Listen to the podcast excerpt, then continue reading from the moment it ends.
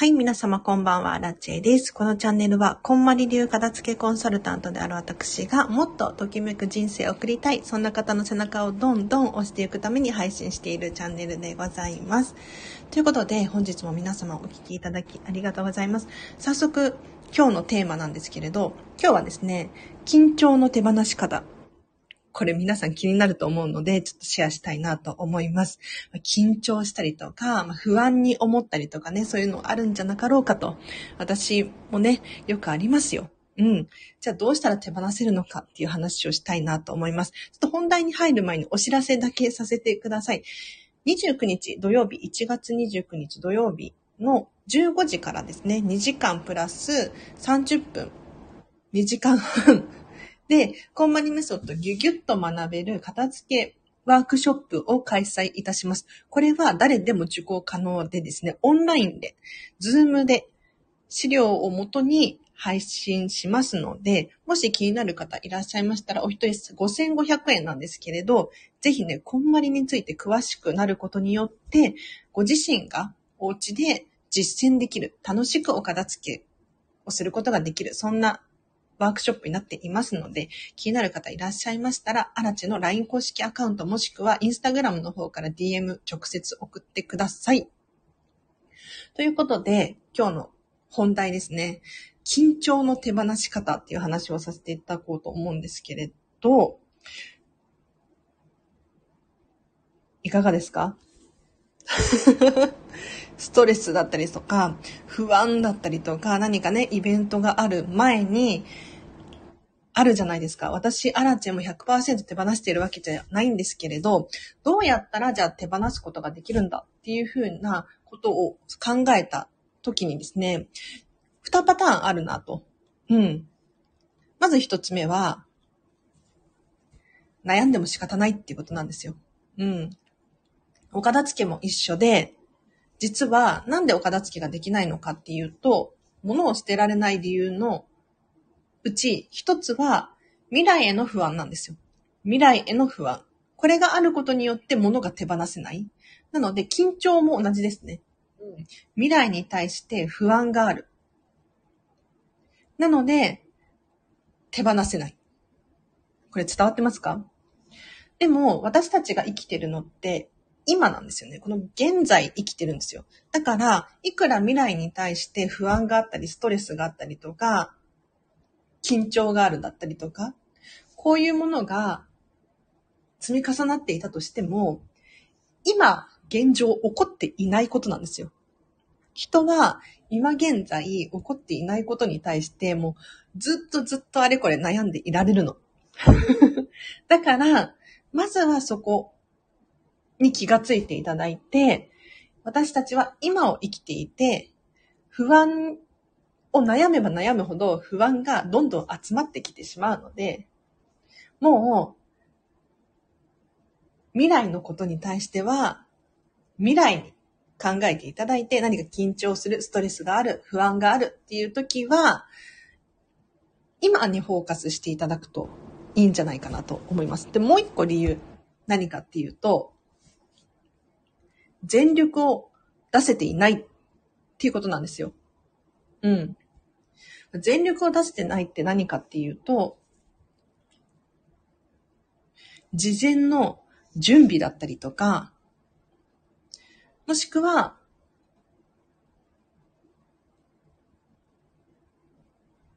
自分に対しての、うん、気持ちだったりとか。なので、全力を尽くしましょう。何かイベントがある。そのことに対してすごく緊張している。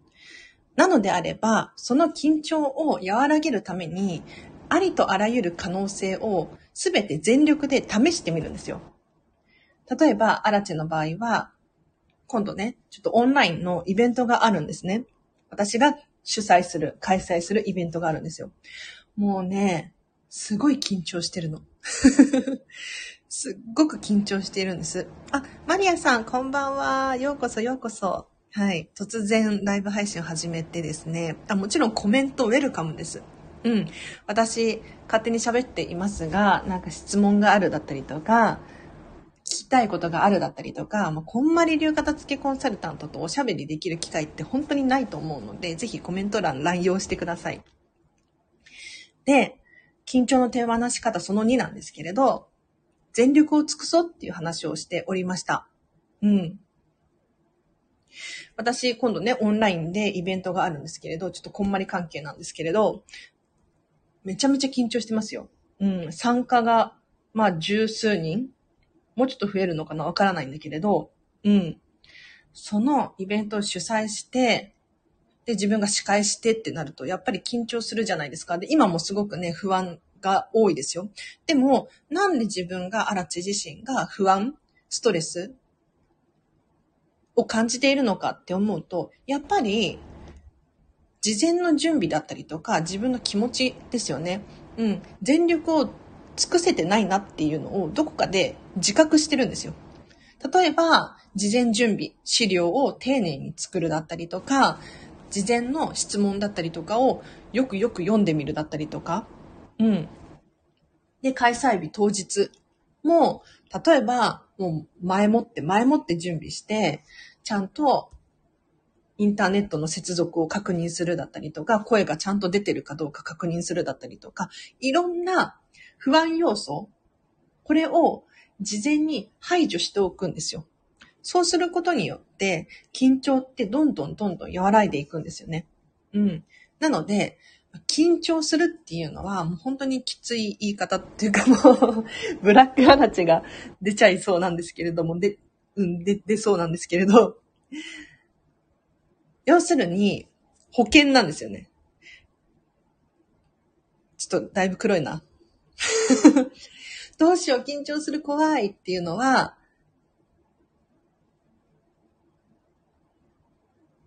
自分がこう準備できてなかったりとか、うん。もうちょっと頑張れたなっていう気持ちがあったりとか、するときに生まれるような気もするんです。もちろん100%じゃないですよ。100%じゃないんだけれど、やっぱりありとあらゆることをたくさんたくさん準備したりとか、用意したりとかすることによって不安要素ってなくなるよねっていうふうに思って、ちょっと最近は本当に緊張なんかしてられないぞと。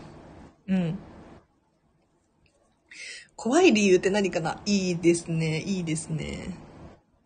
怖い理由ってね、マリアさんありがとうございます。人それぞれだと思います。本当に。人それぞれ。私、こんまり流片付けコンサルタントなんですけど、お片付けのレッスンすると、本当に一人一人持ち物が違うんですよね。要するに、何に価値を感じているかっていうのは、本当にそれぞれ違うんですよ。で、私の価値観もあれば、お客様の価値観もあるので、私、アラチェの価値観を本当に押し付けないようにっていうのはすごく気をつけていますね。で、これアラチェ理論なんですけれど、怖い理由。皆さんもご存知かもしれないんですけれど、私は、知らないことイコール怖いだと思います。わからないこと、よくわからないこと、知らないこと、体験したことがないこと、これが怖い理由の一つなんじゃなかろうかと。うん。なんでかっていうと、これもう科学的に私はそうだなって思うんですが、人間の脳ってすごくエネルギー使うんですよね。で、まだ体験したことがないことだったりとか、うん、知識がないとか、見たことない、触ったことない、食べたことない。なんかいろんなものがあると思うんですが、新しい情報って本当に脳が疲れるっていう。そう。だから、怖い、やりたくないっていう感情になってしまうんですよね。うん、これは一理あるなぁなんて私は思います。予想外のケースが来た時の答え方ができないからかなってことで。あ、いいですね、いいですね。マリアさん、答え出てますね。予想外のケースが来た時に、答えができ、答え方ができない。うん。素晴らしいですね。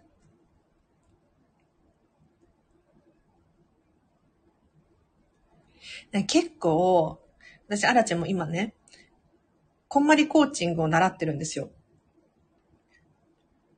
どういうことかっていうと、コーチング、こんまりメソッドを使ったコーチングができるようになるために勉強中で、皆さんのコーチングをしていきたいなっていうふうに思っているんです。で、今、モニターさんでね、経験値を高めている段階なんですけれど、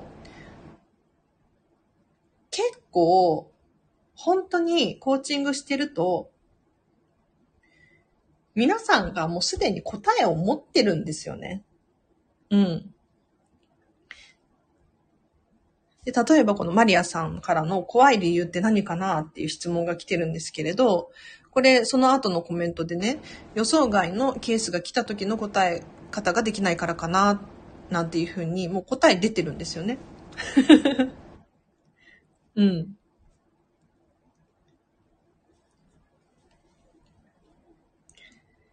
なので、じゃあそれに対して自分は何ができるんだろうか？っていうのをちょっと考える。自分は何ができるか？今、じゃあ何をするべきなのか？っていうのをどんどん深掘りしていくと、意外とね、答えが出て、うん、面白いですよ。あ、そうそうってことで、そう、ほんとそうですよね。ありがとうございます。はい。突然ライブ配信を始めて、聞いてくださってる方が何名かいらっしゃいますね。こんな夜中に失礼いたしました。ありがとうございます。今日はちょっと、いつもはライブ配信では皆さんの質問お悩み答えますなんていうゲリラライブをしているんだけれども、今日はちょっとテーマを決めて喋ってみようかなと思ってですね、緊張の手放し方っていう話をさせていただきましたが、いかがだったでしょうか？あ、だから何も怖くないのよ。お、素晴らしいですね。いや、羨ましいですよ。いや、私はね、やっぱ怖いっていう感情ありますね。うん、うん。まさみさんこんばんは、ようこそ。はい、今日は緊張の手放し方っていう話をさせていただきました。アーカイブ聞いてください。えっと、まとめると2つあるよっていう話をして、まあ2つ以上あるんだけれど、まあ簡単に言うと2つくらいかなっていうことで、まず一つ目が、緊張の手放し方。未来について考えても仕方ないよっていう。うん。ついつい、こう、悩み事について悩んでしまうとかね。もう未来のことなんていくら考えても仕方がない。何が起こるか本当にわからないので、それこそね、予想外のケースが来るパターンもあるから、もう本当に今を私たちは生きてるじゃないですか。なのでこれマインドフルネスですよ。今にフォーカスする、今に集中するっていうのを、まずは大切にしたいなっていうところですね。で、ポイント二つ目何かっていうと、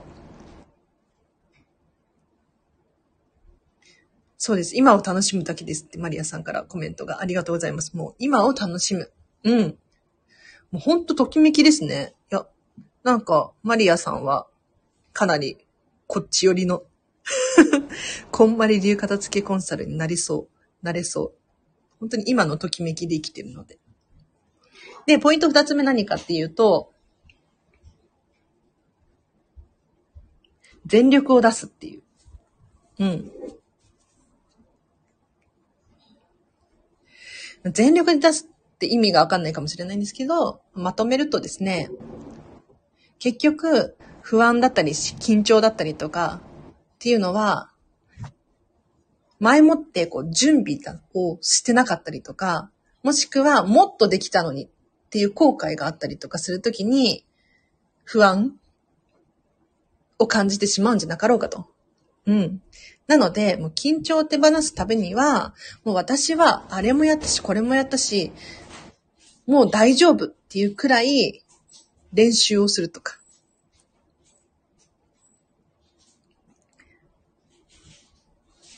なので、ぜひね、ちょっと、私、不安症なの、みたいなね、うん、っていう方がいらっしゃったら、まずは、今にフォーカスする。で、今できることを全力でやる。っていう話をさせていただきました。いかがだったでしょうか？マリアさん、神ですっていうことで。ありがとうございます。神ですよね。こ、こんまりさんが神ってことかな？で、なんでこの話をしようと思ったのかっていうと、もう本当にアラチェが今、すごいストレスを感じていて、自分自身に言い聞かせるために話をしておりました。うん。いや、な、何、何にストレスを感じてるかっていうと、ちょっとさっきもね、ちらっと言ったんですが、今度、こんまり関係でちょっとイベントがあってですね。うん。これが十何人とか集まっちゃ、集まっちゃった、集まっちゃったって言ったらあれか。うん。で、私が司会進行しなければならなくって、緊張ですよね。うん。いや、まあ、でも、言っても、うん、いい人しかいないので、まあ、大丈夫なんだけれど、ちょっとこれから本当に私は準備をしなきゃまずいっていうことで、うん、準備をね、100%完璧にさせていただいて、で、挑むと。当日挑むと。うん。今できることをちんと一個ずつ確実にやっていって、で、当日ね、もしなんか Wi-Fi の接続が急に悪くなったりとかするかもしれないじゃないですか。でもそれはもう仕方がないことだっていうふうに思って、ちょっと頑張ります。はい。そう、全力投球です。まさみさん。まさみさんできてますか？できない自分もさらけ出して目の前のお相手と共有しましょう。ありがとうございます。ほんとそうですよね。うん。なんか、私、このチャンネル始めた当初、もう1年以上、1年半までいかないかな、1年以上やらせていただいてるんですけれど、当時は、いや、私、片付けコンサル頑張らなきゃいけないからと思って、なんか、自分のね、ダメなところとか、全然出せなかったんですよ。本当に。もう片付けは、こうですよ、ああですよ、みたいな話をね、ずっとしてたんですけど、なんか、結局、アラチェのできないところも出した方が、相手から共感されたりとか、うん。あ、この人もこうだから大丈夫って思いたいじゃないですか。ねえ。なんか完璧な人って本当に世の中に存在しなくないですか？ねえ。でも、なかなか自分のダメな部分って人に見せれなかったりしますよね。で、私も全然見せれないんですけれど、でも見せた方が、より、話が伝わるのであれば、ちょっと私は見せたいなと思って、もう本当に、本当にね、もうズボラで、めんどくさがり屋でダメダメなんですけれど、うん、そういったところもシェアして、私はこうだけどこうだよっていうね、共有ですよね。ありがとうございます。みんなラチファンだから大丈夫ですよ。いやー、ありがとうございます。このスター F 本当にいい人しかいないな。完璧はないのよ。できない自分も楽しみましょう。ありがとうございます。嬉しい、めっちゃ。マリアさん素敵なお言葉いただきました。いや、ほんとそうですよね。なんか、結局、まあ、緊張してもいいし、ストレスがあってもいいと思うんですよ。不安がね、未来に対して不安がない人いないんじゃないかな。うん。別に、全部がダメで、全部手放しなさいとかって言ってるわけではないんですよ。最後、雑談。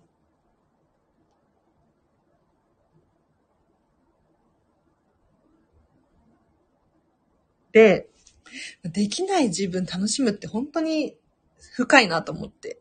うん、ちょっと今考え込んじゃったんですが。この話をして終わりにしようかな。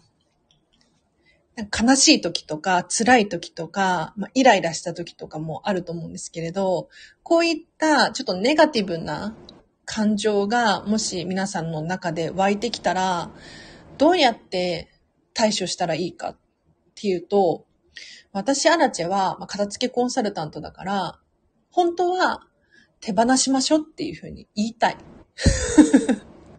手放しましょうってね。でも正直手放せないと思うんですよ。うん。もう本当に悲しい出来事とかね、いつ何が起こるかわからないから、本当に起こると思うんです。じゃあ、どうしたらいいかっていうと、その悲しさ、辛さ、これを120%味わうっていうことなんですよ。うん。それしかないと思う。なんか今悲しいんだな。辛いんだな、苦しいんだなっていう自分を、それを、もうとことん味わい尽くす。うん。結局、もう皆さんご存知の通り、完璧なんて無理なんですよ。うん。1日24時間あって、1分1秒完璧に理想通り過ごすことができたなんて、そんなことありえます？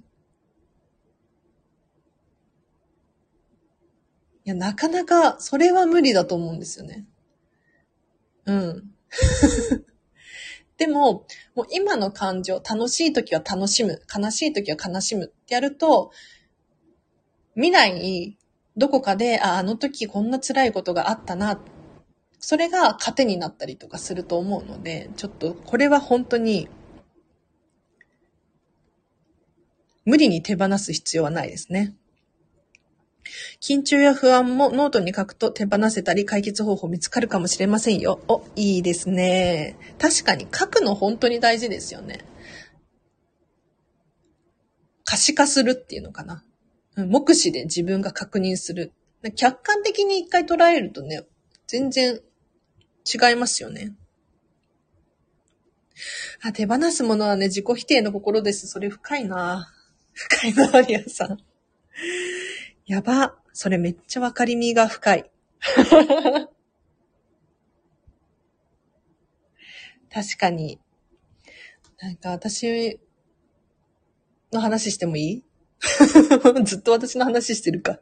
すいません。なんか、本当に、人に対して、他人に対してイライラすることないんですよ。ゼロなんですよ。本当に。でも、その分、アラチェは自分にイライラしてるんですよ。もっとできたでしょうとか、なんであれもできなかったのって自分に対して、は、目が向くんですよね。だから、例えば、誰かが、なんだろうな。ちょっとわかりやすい例えが浮かばないんだけれど、食器割っちゃったとするじゃないですか、誰かがね。うん。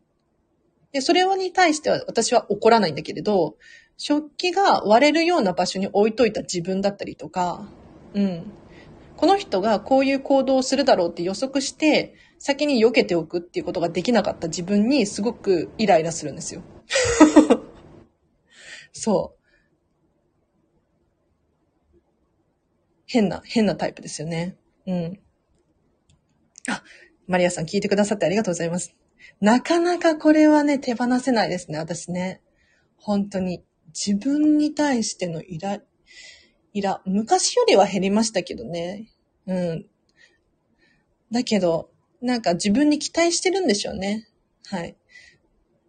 もうアラチェなんてそれくらいだよとか、どうせこれくらいしかできないよみたいな そういうふうに思えれば、もう自分なんてダメダメだし、本当にできなくて当然みたいに思うことができれば、イライラもね、少ないんだろうけれど、どこかでこれくらいできて当然でしょみたいなのが、ね、ちょっとあるんでしょうね。はい。インナーチャイルドを抱きしめてあげて、キャーちょっと泣けてきそう。マリアさんのなんかコーチングが素晴らしいですね。ありがとうございます。なんかね、インナーチャイルドね。でもこれね、本当に私が子供時代思い出すと、もうね、本当に辛いので、思い出さないようにしていて、もう鍵を厳重に、厳重にかけて、もう本当に 思い出さないようにしてる。イライラも書き出して、吐き出して脳内からスト脳内から出すとストレス減りますよ。おまさみさん、こんまりメソッドめっちゃわかってらっしゃる。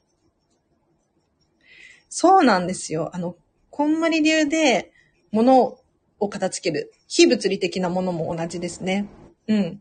目に見えないものも片付けるってなった時に、まず何をするべきかっていうと、全部出すっていうことなんですよ。いや、無理って思うかもしれないけれど、できます。はい。もう靴、靴片付けるなら靴全部出す。うん。それが100足ある人も100足出す。はい。で、例えば気持ちを片付けしたい。マインド片付けたいってなった時も全部出す。全部自分が持ってる感情を吐き出す。そこから何を選ぶのか？ときめきを基準に、この靴かわいいな、この服かわいいなっていう。で、捨てるものにフォーカスしないんですよ。うん。それが大事ですね。はい。あ、ダメダメだから可愛いのですよ。確かに。その対策はダメ。封印してはいけないのです。おプロからアドバイス。封印してはいけないんですね。もうでも封印しないとさ、やっていけないくない？みんなどうなんだろう？だってさ、人それぞれ本当に辛い出来事ってあるじゃないですか。で、やっぱりお片付けのレッスンとかしてても、本当に泣き出しちゃったりとか、うん。もう、アラチェさんがいないところで泣いてるんですとか。なんかこう、思い出がね、思い呼び起こされて。うん。人に言えないようなこととかあるじゃないですか。ねえ。いやもう、私は墓場まで持ってくみたいな。そういう感じで対策をしてたんだけど、でもね、今、こんまりコーチングで本当に自分の気持ちだったりとか、マインドのお片付けをしている時にどうしても思い出さなきゃいけない状態にあって、自分のね、お片付けをするときに、結構辛いよね。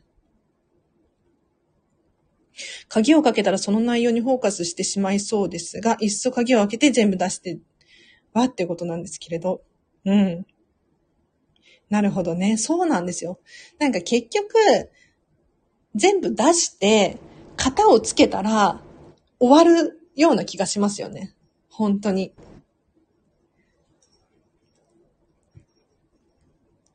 奥底にしまい込んでいる自分の闇を掘り、掘り出してあげないと癒されないのよ。なるほどね。それで私の、この自分に対する、自分に対する期待感とか、ストレスとかがずっとあるんでしょうね。ありがとうございます。あ、マリアさん共感します。すごいな。さすが、さすがだな。メンタルヘルスカウンセラー。素晴らしいですね。そういうのってどこで習えるんだろう今私、こんまりメソッドを習っていて、えっ、ー、と、非物理的なものの片付けですね。うん。時間の片付けとかを習ってて、あ、こういう風にやればいいんだって。なんか、もう最近分かってきたのは、すべての物事って、型があるなって。型。例えば、ファッションのセンスとか、お化粧の仕方だったりとか、ダイエットのやり方とか、お金の知識だったりとか、もうそれぞれ、ある程度、基本のベースがあるなっていうのを分かってきて 当たり前のこと言ってるんですけど、で、そこの基本のベースに加えて、じゃあ、誰々さん流みたいな。うん。こんまり流みたいな。っていうことなのかなって思い始めました。あ、みやさん、こんばんは。ありがとうございます。はじめ、こんな夜中にね、結構な方聞いてくださってますよ。ありがとうございます。今日はね、緊張の手放し方っていうことで、うん。まずは、その未来に目を向けずに今にフォーカスしましょうっていうことと、あと今できる全力で、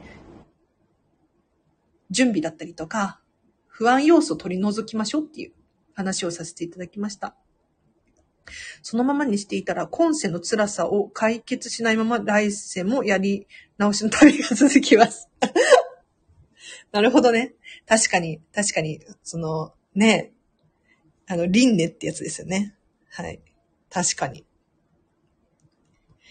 来世も同じ悩みで、また生きるの辛すぎますね。